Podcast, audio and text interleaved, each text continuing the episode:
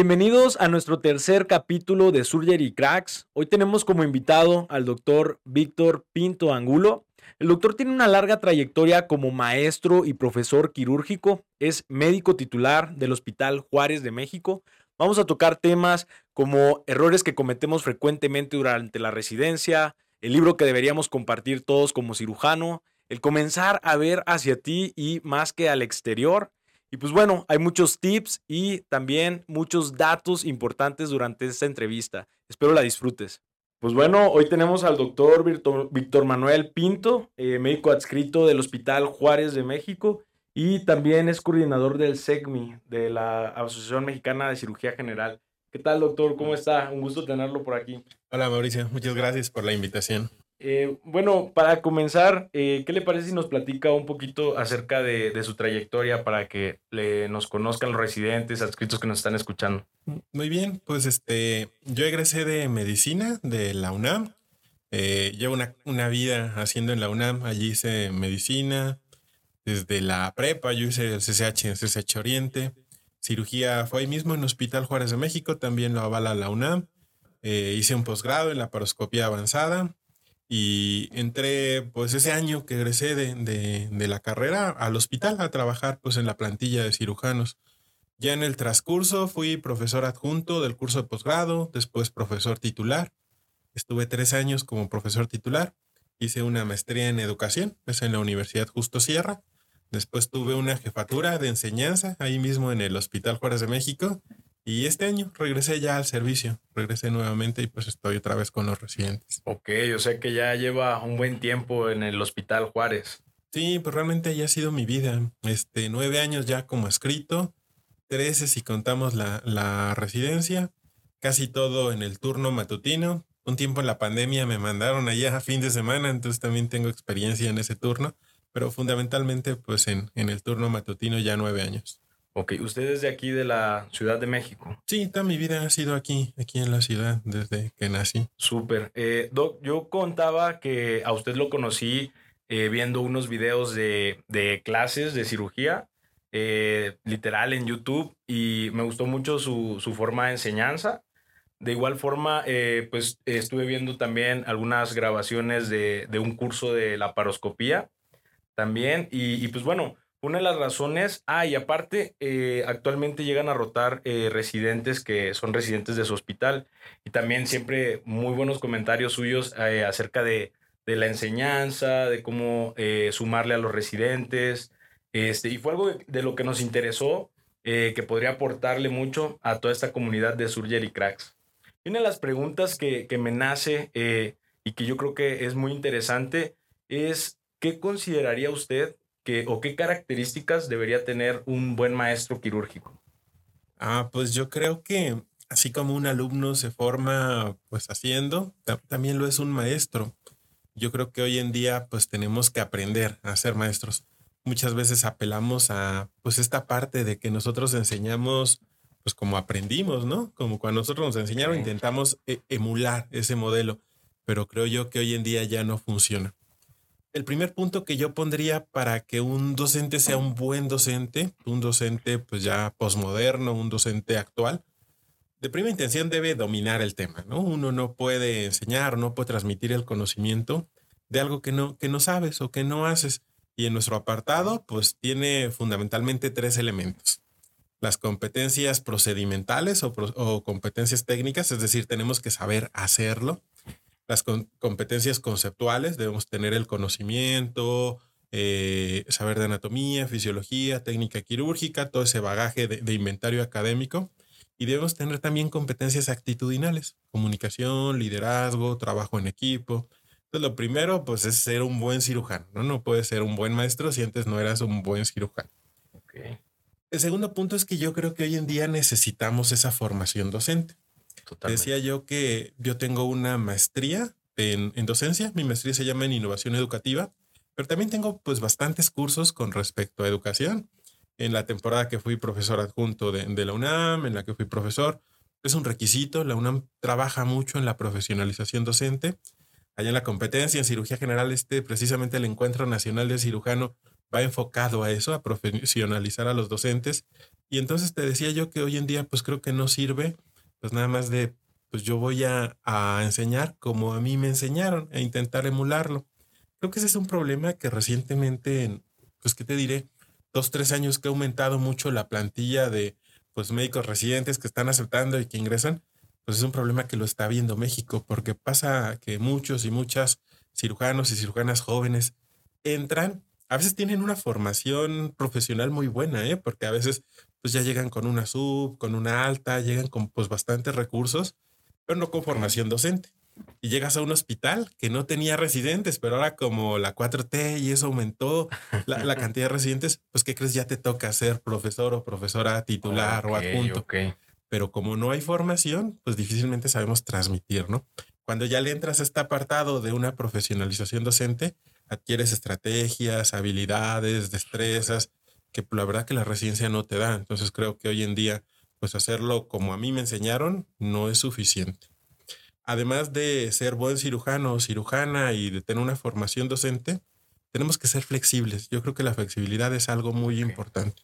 Probablemente haya 10 formas de hacer las cosas y a lo mejor 8 sean correctas y haya una o dos que son incorrectas o parcialmente correctas, pero todavía nos da ese fantasmita de yo creo que se lo damos a Hasted de intentar hacer unos pequeños clones de nosotros. Y entonces vas a operar una manga así como le hago yo y aquí vas a dar este grapazo y de aquí adelante.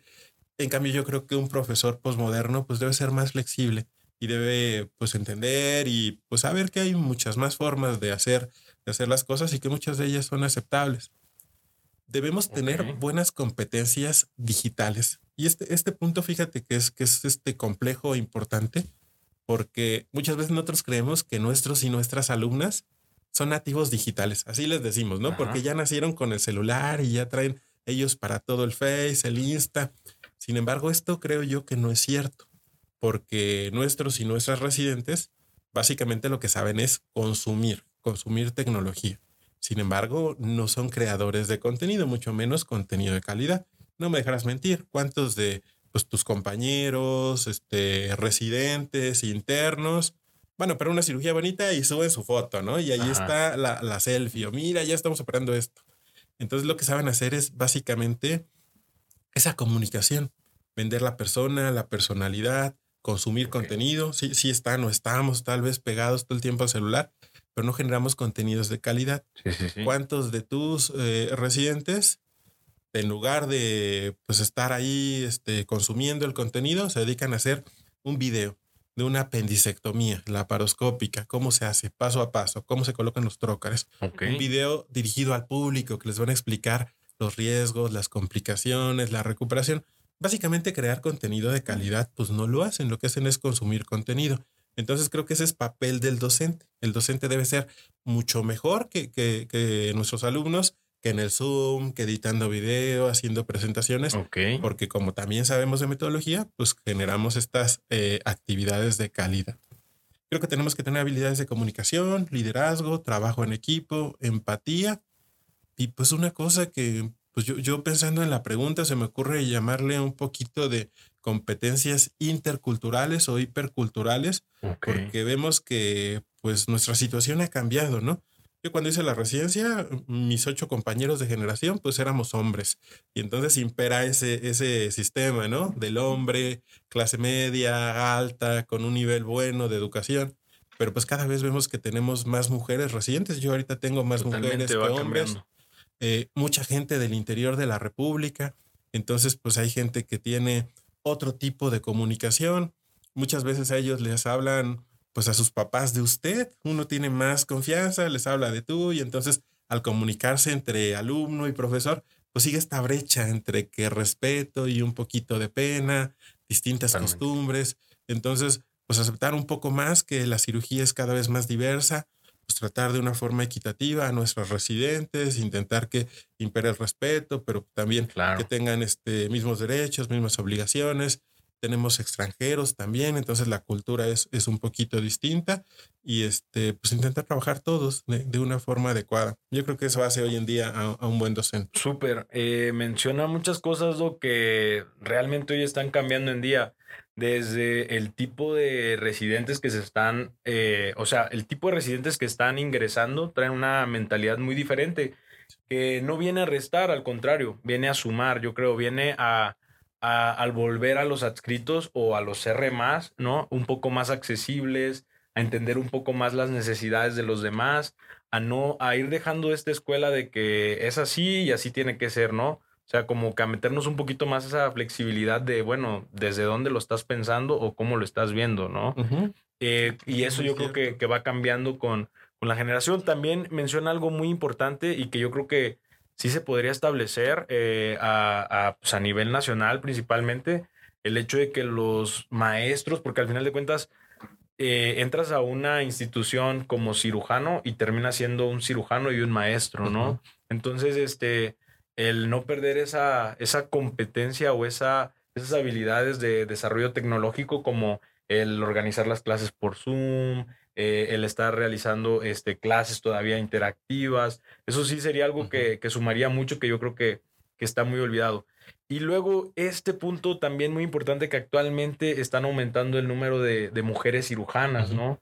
Y, y, yo creo que esa mentalidad también de, de aumentar el respeto hacia ellas y, y, también, ¿no? El, el, otorgarle los mismos beneficios que tenemos entre todos, ¿no? Como que se sientan totalmente integradas en, en, en esto, ¿no? Que, que sí, hoy es el número de mujeres cirujanas es mucho más grande. completamente cierto, un punto bien complejo que quizás si hay oportunidad lo discutimos, quizá una chica sea mejor para discutirlo, pero se vuelve complejo entre la igualdad y la equidad. Porque pues yo he visto esto, resulta que no hay que intentar dar lo mismo, sino más bien intentar pues responder las necesidades de cada uno y de cada una, porque pues pueden ser necesidades distintas. Yo con compañeras de, te decía de otros años, porque en mi año todos fuimos hombres, pero sí muchas residentes te decían, no es que a mí me fue bien porque a mí me trataron como otro hombre. Yo creo que no tiene que ser así, yo creo que tendríamos que ver las necesidades individuales. Pero bueno, un punto importante quedaría para una charla. Sí, claro, claro, totalmente. Yo creo que después la abrimos.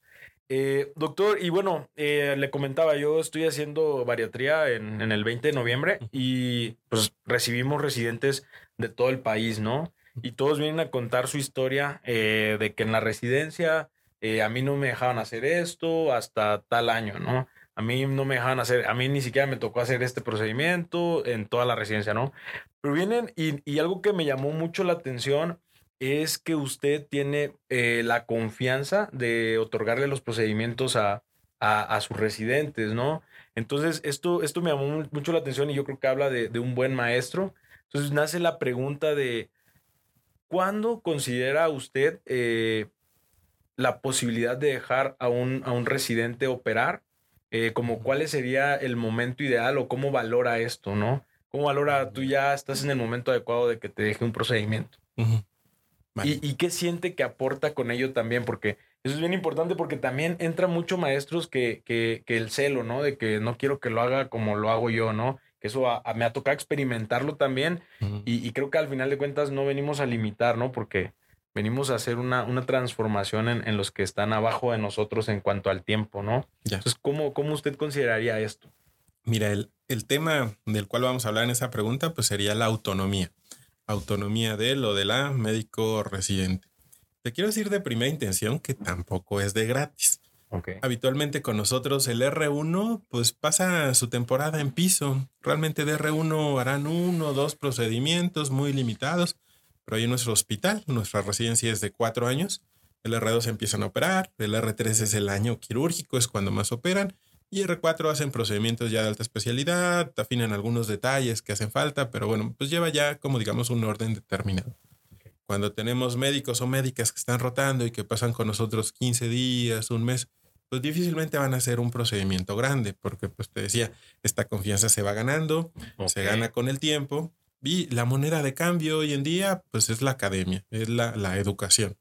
Ya, ya, ya pasó mucho ese tiempo de que era de que te compran la cena o las chelas y ya uh -huh. los dejas operar. Realmente eso ya, ya quedó de lado. Entonces hoy en día, okay. pues a quien dejas operar es a quien tú ves que le echa ganas en el piso, que cuida bien a los pacientes, que te contesta las preguntas en los pasos de visita. Entonces, digamos, pues el primer apartado sería esa confianza que se va generando, que lleva tiempo y que básicamente la ganan con respecto a la academia. O sea, sería quien esté, el primer punto sería quien esté preparado académicamente. Sí, sí, sí, sí. Creo que ese es el, el, primer apartado.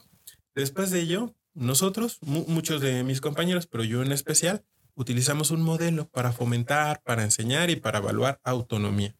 Este modelo, que básicamente pues, se, se ha utilizado en medicina por mucho tiempo, es el modelo de Swirch, se escribe con W, Swirch. Entonces, uno va mediante, imagínate una pirámide y va, va, va pues escalando, va aumentando acerca de los grados de complejidad con respecto al nivel de autonomía y entonces se va avanzando en el dominio de un procedimiento. Ok. El primer pilar sería lo que los maestros nos decían cuando nosotros empezamos a operar. Pues en la primera, tú me ayudas. En la segunda, yo te ayudo. Y ya después decían, ya después que Dios te ayude, ¿no? Entonces, por ejemplo, si vamos a hablar de una apendicectomía, después de que yo veo que este o esta residente pues está trabajando en piso, que ya aprendió a, cuidar el preoperatorio, posoperatorio de apendicitis, que ya domina anatomía, fisiología y eso, vámonos a quirófano. Entonces yo le preguntaría, a ver, ¿cuántos apéndices has operado? Ok. No, pues ninguno.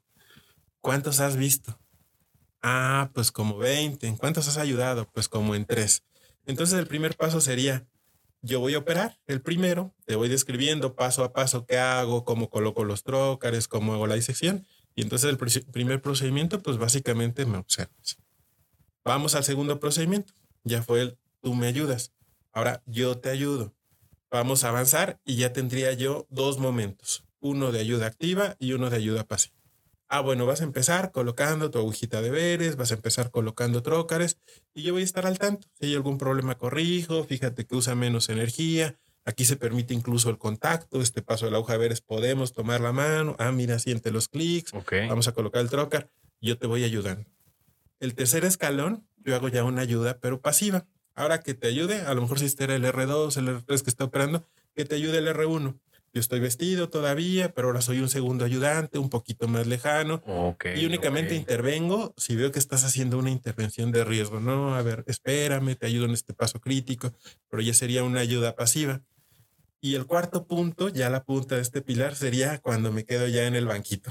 Lo más difícil de todo. Lo más difícil para un maestro, ¿no? Sí, es bien difícil, pero sería, estoy vigilando, estoy favoreciendo la seguridad del paciente, porque si hay algún problema voy a entrar yo y lo voy a resolver pero fundamentalmente tengo ya la confianza de que ya llevas algunos procedimientos conmigo, que te he acompañado, que has hecho estos pasos difíciles y entonces llega el momento, ¿no? Se puede ir brincando en esta pirámide, a lo mejor empecé en el banquito, pero no encuentro el apéndice, atoraron, pues toca lavarse, corregir algún paso y después regresar, pero en general estaremos ahí trabajando.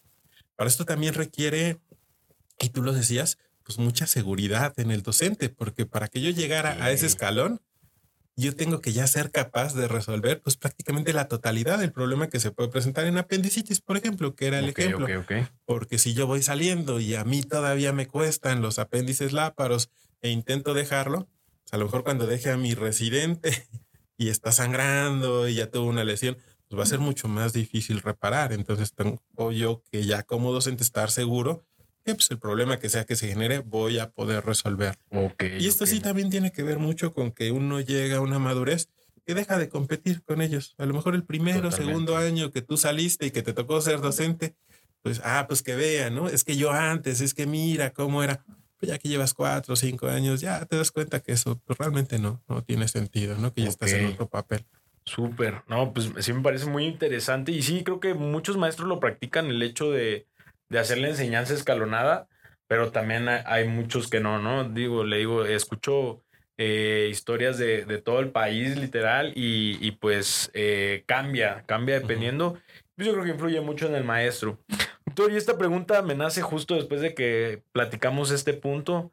¿Qué le recomendaría a un residente que comete un error quirúrgico? O sea, ¿cómo, eh, qué, qué, qué, consejo le daría como para que no se quede clavado, traumado en el aspecto de cometer algún error quirúrgico?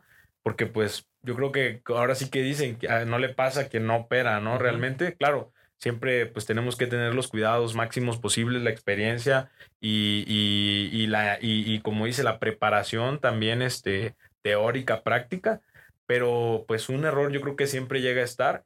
¿Qué consejo le daría a alguien como para que no se clave tanto en ese aspecto o, que aprenda de él. ¿Qué mm. considera?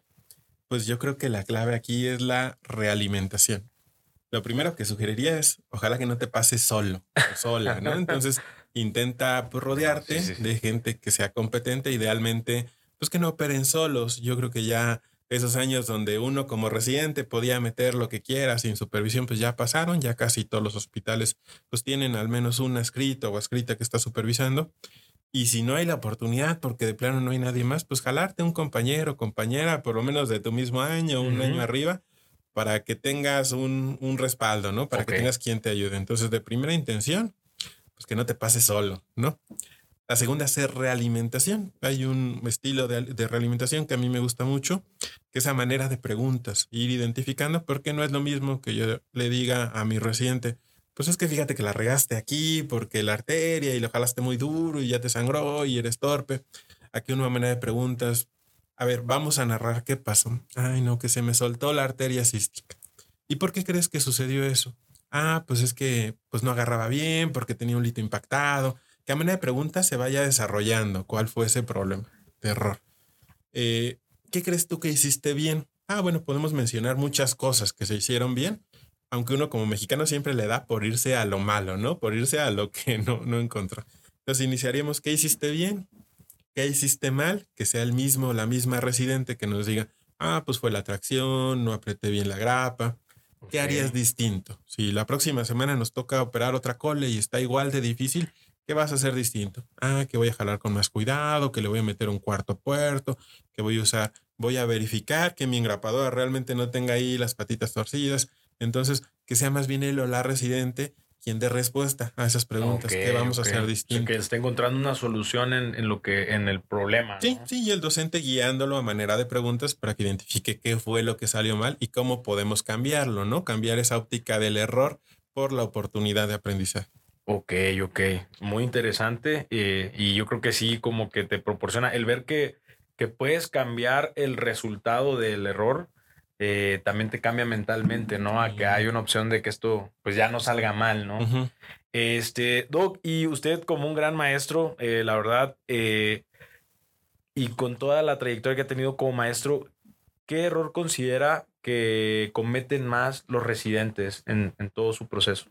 O sea, puede ser algo quirúrgico, algo eh, emocional, no sé, algo que vea usted que diga, oye, esto lo cometen muy seguido y podríamos cambiarlo.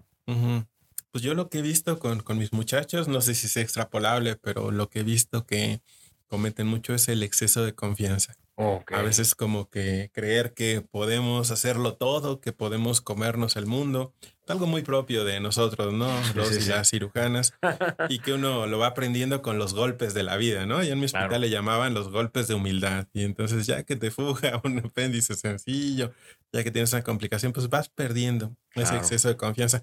Ningún extremo, pues es, es bueno, ¿no? No hay que ser miedosos, hay que, hay que ser entrones, hay que resolver pero también ese mismo exceso de confianza nos puede llevar a complicaciones. Yo creo que te lo va enseñando el tiempo, el tiempo y la madurez. Justo teníamos la plática con el doctor Rivera. Este, el doctor Rivera eh, comentaba eso, ¿no? Que es algo muy común y que pues, él maneja mucho eh, lo que es el abdomen hostil. Sí, sí, sí. Y, y, comenta de que, él comenta también que la mayoría de veces por exceso de confianza que llegan a ver estos sucesos, ¿no?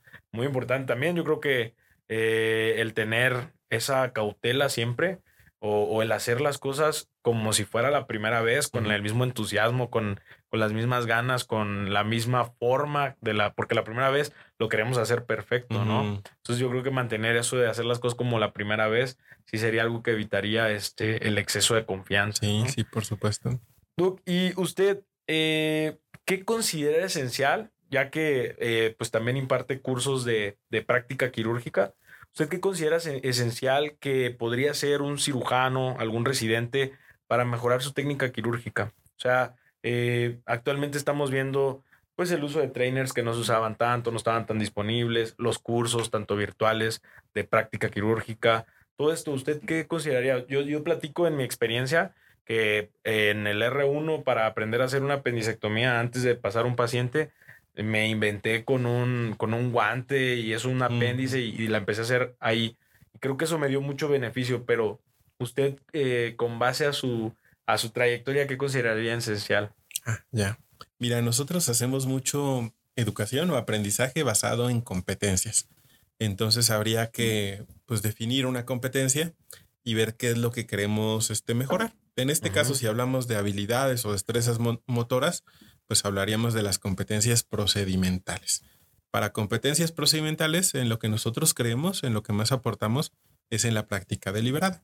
La práctica deliberada la definimos como una herramienta de aprendizaje en el cual desarrollamos objetivos de aprendizaje precisos, vamos avanzando con los niveles de complejidad y con respecto a la repetición, perfeccionamos una habilidad específica. Es decir, no va a existir un simulador para aprender cirugía, ni siquiera para aprender cirugía laparoscópica, sino que tenemos que, dividir un procedimiento probablemente un poco más pequeño, estandarizar paso a paso qué es lo que tenemos que hacer y reproducirlo, reproducirlo, reproducirlo hasta que mejoremos las competencias. Sigamos el ejemplo de lo que estabas diciendo de la apendicectomía laparoscópica. Si nosotros vamos a hacer la práctica deliberada con respecto a la apendicectomía laparoscópica, vamos a desarrollar un modelo dedicado ¿eh? con los recursos que nosotros tengamos. Vale un guante, vale un globito, vale simulador de realidad virtual, valen algunas vísceras. Dependerá ya de, de los recursos que tenga cada uno. Y entonces vamos a dividir la apendicectomía. ¿Cuál es el paso 1, el paso 2, el paso 3, el paso 4? Vamos a estandarizar. Después de esto vamos a variar los escenarios, vamos a hacer distintos niveles de complejidad. A lo mejor en alguno tenía ya necrosis, a lo mejor la base está perforada, a lo mejor alguno tendrá que ir a una hemicolectomía para que entonces no sea nada más de dice, ya hice la práctica del apéndice y ya, el que sigue, ¿no?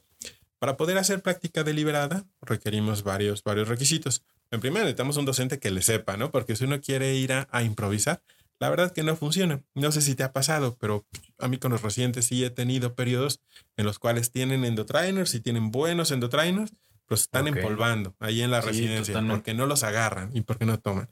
Entonces, el primer punto sería que haya objetivos bien determinados. Vamos a aprender a hacer una apendicectomía laparoscópica.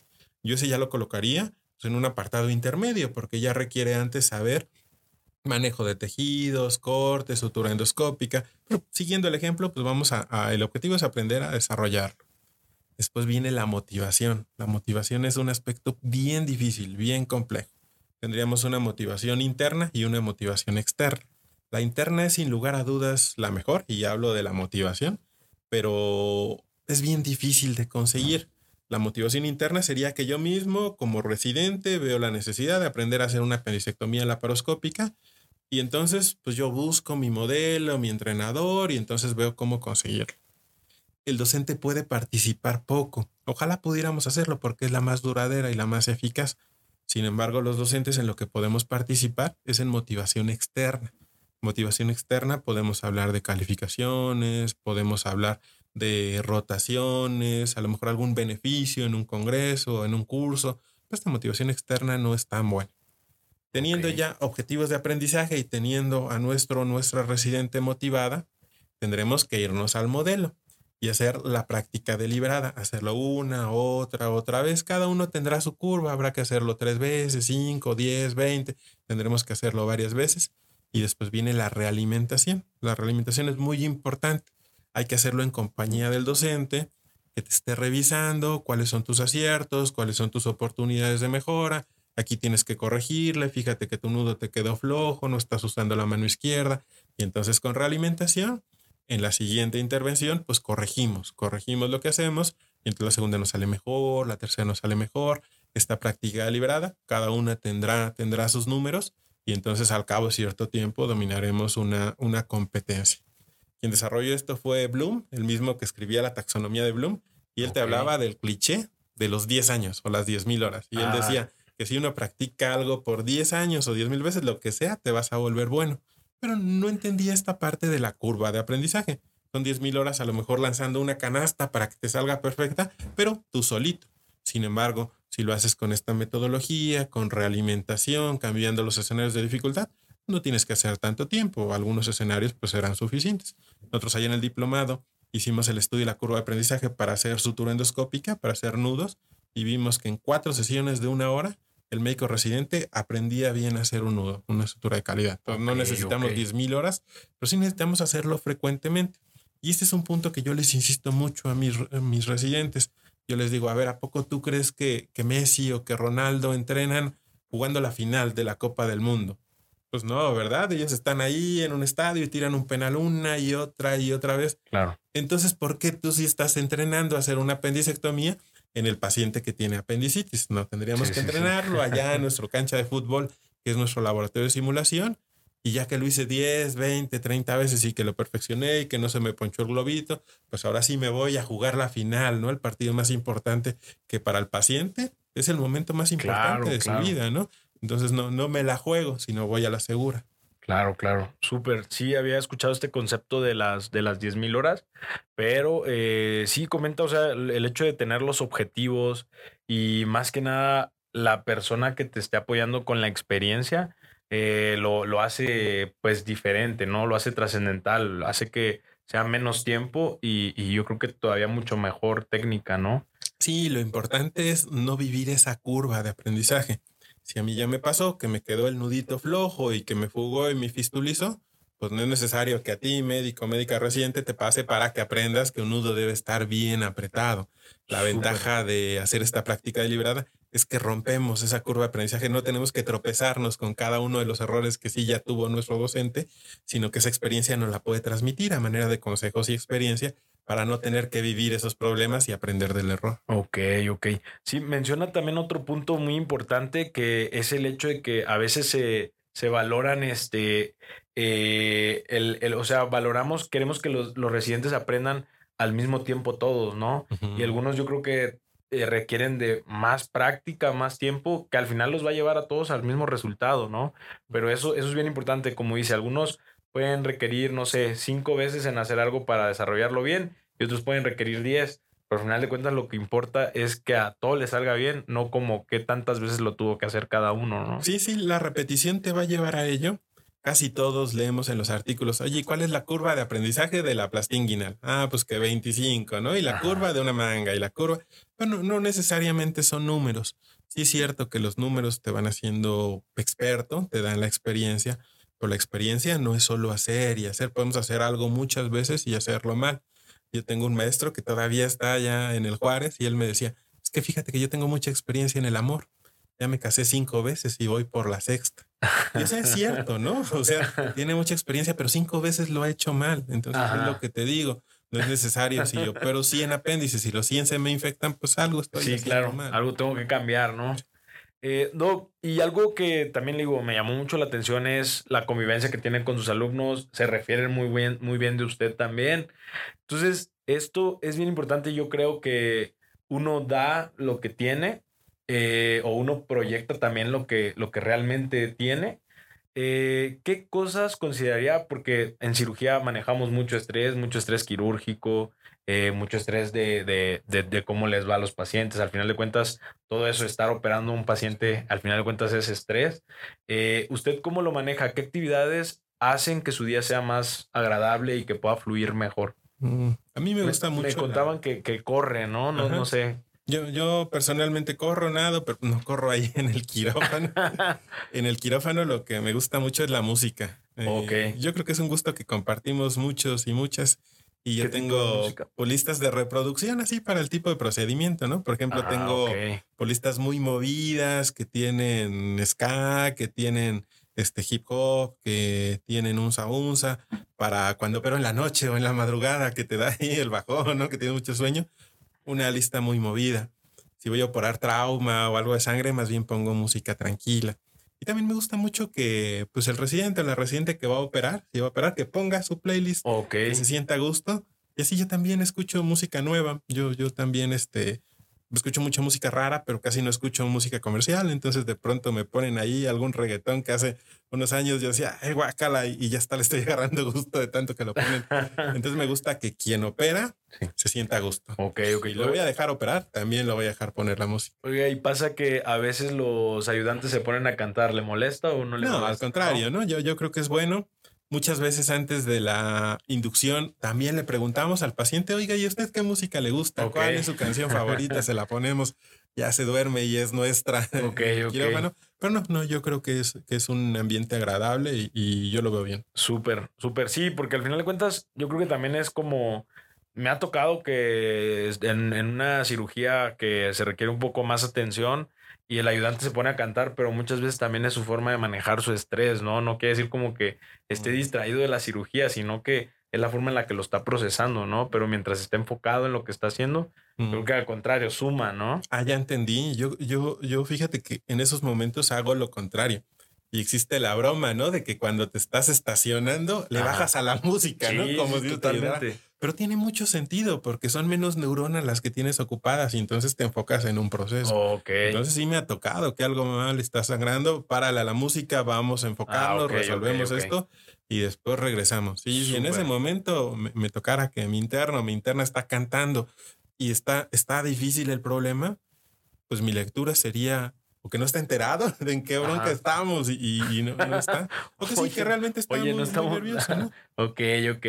Sí, sí, sí. Sí, sí, le digo, he, experimentado eso y he visto como que ciertas personas manejan de esa forma su estrés, aunque puede ser muchas otras que también como que no estén en el procedimiento, ¿no? Que al final de cuentas yo creo que los que más se preocupan al momento del procedimiento es el cirujano y el primer ayudante, ¿no? Sí, sí, y si no, no está todo el, equipo. Y el anestesiólogo. También, ¿no? Si no está todo el equipo seguro de que hay un problema, una complicación, pues hacemos una pausa, un tiempo fuera. Oigan, ¿saben qué? Fíjense que estoy disecando, pero no estoy seguro que este sea el conducto cístico, ¿no? Creo que pudiera ser el colédoco. ¿Ustedes qué opinan? Y entonces vamos a hacerlos parte. Ah, fíjate que sí, es que no es por esto, pero que no estén porque a veces pasa mucho y también la residencia da mucho esto y yo creo que la posmodernidad, si el médico, la médica reciente no está operando, muchas veces no le importa. ¿no? O sea, se ah, está jalando, está ahí en su bronca y como no te dejé operar, pues allá te bolas, ¿no? No son tanto parte del equipo. Entonces, hacerlo bien explícito. Tenemos este problema, vamos a resolverlo y después seguimos. Sí, sí, sí. Sí, me tocó ver eso, que cuando alguien no está operando y no, a veces ni ayuda con ganas ni nada, ¿no? Eh, Doc, ¿y actividad extrahospitalaria favorita que tiene? Pues me gustan mucho los videojuegos. Ah, sí.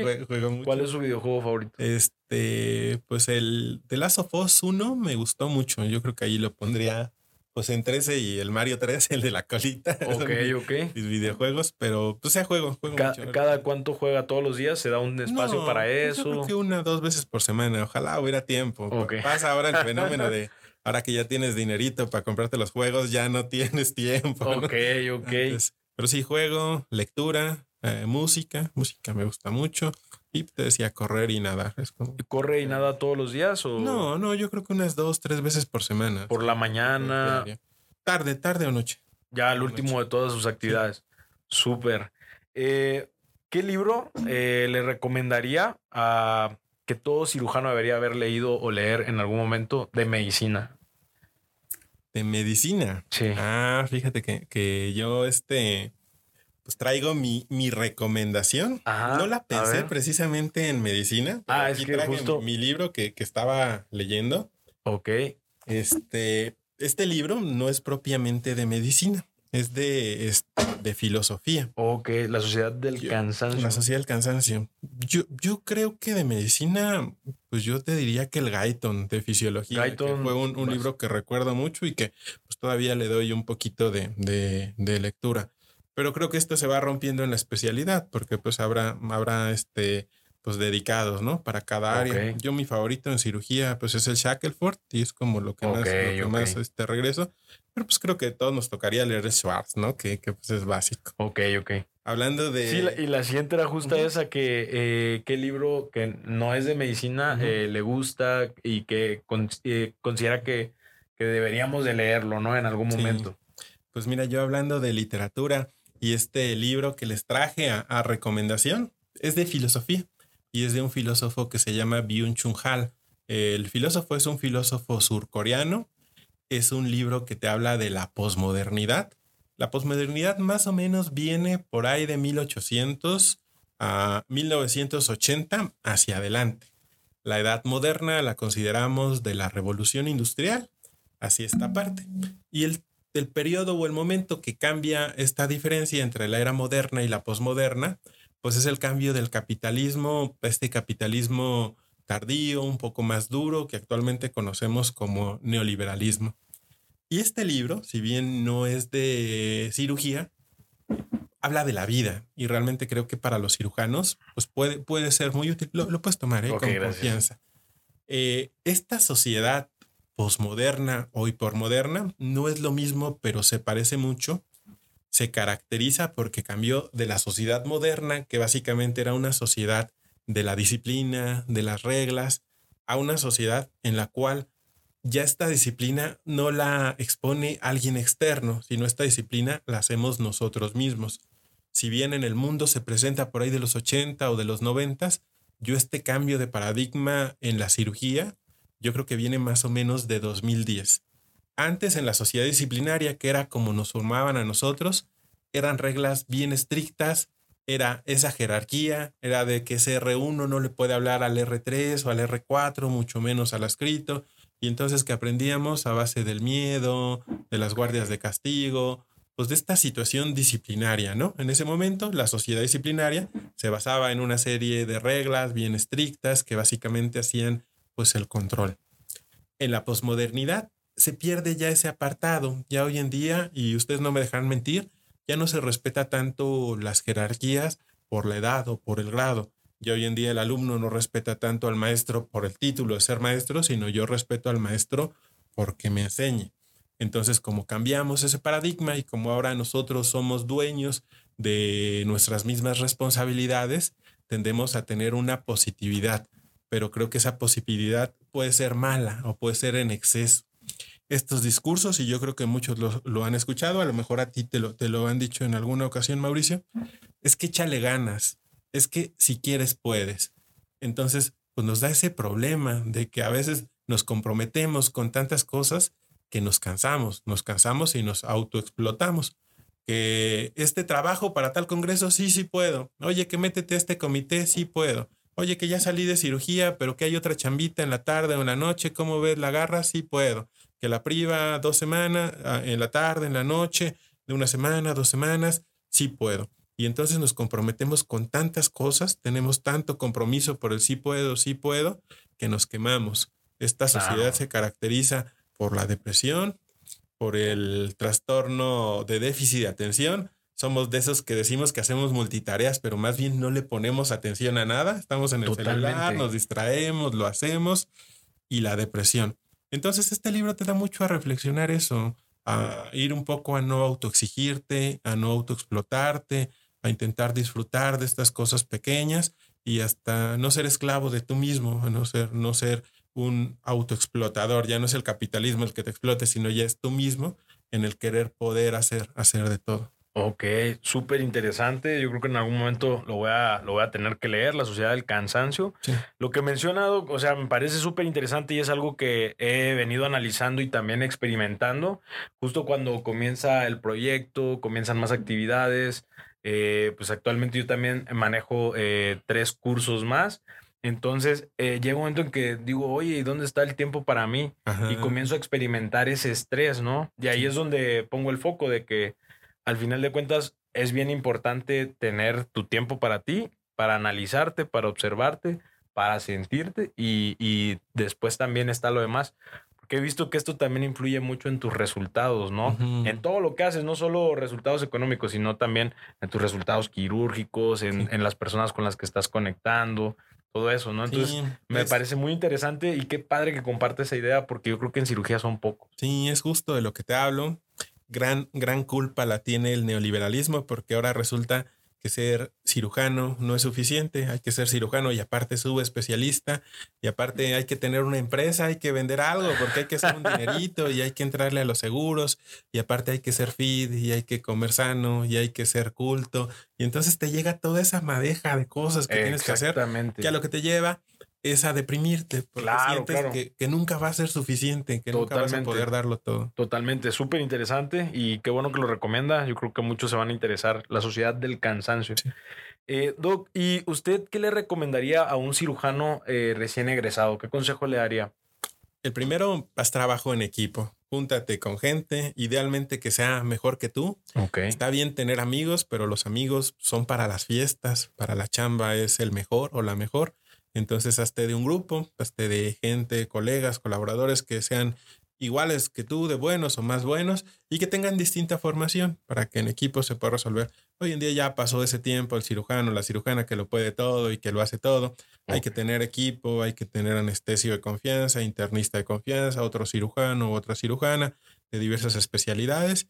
Entrarle, entrarle con cuidado. Y en los primeros procedimientos en los que eres no experto, pues jálate un experto, una experta que te eche la mano, que te supervise, que te acompañe en tus primeros casos.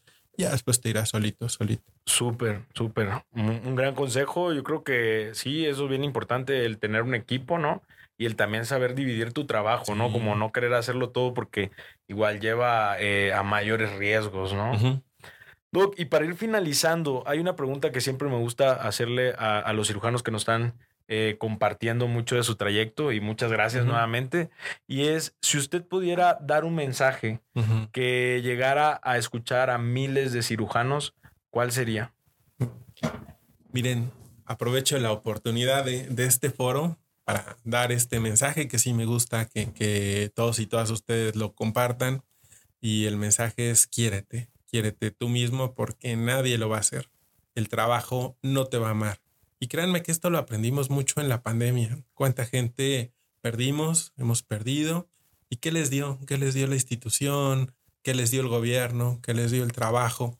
Esas jornadas extenuantes que a veces tenemos los y las cirujanas, que tenemos una chamba en la mañana y otra en la tarde, que llegamos a la casa pues ya, ya este, cansados.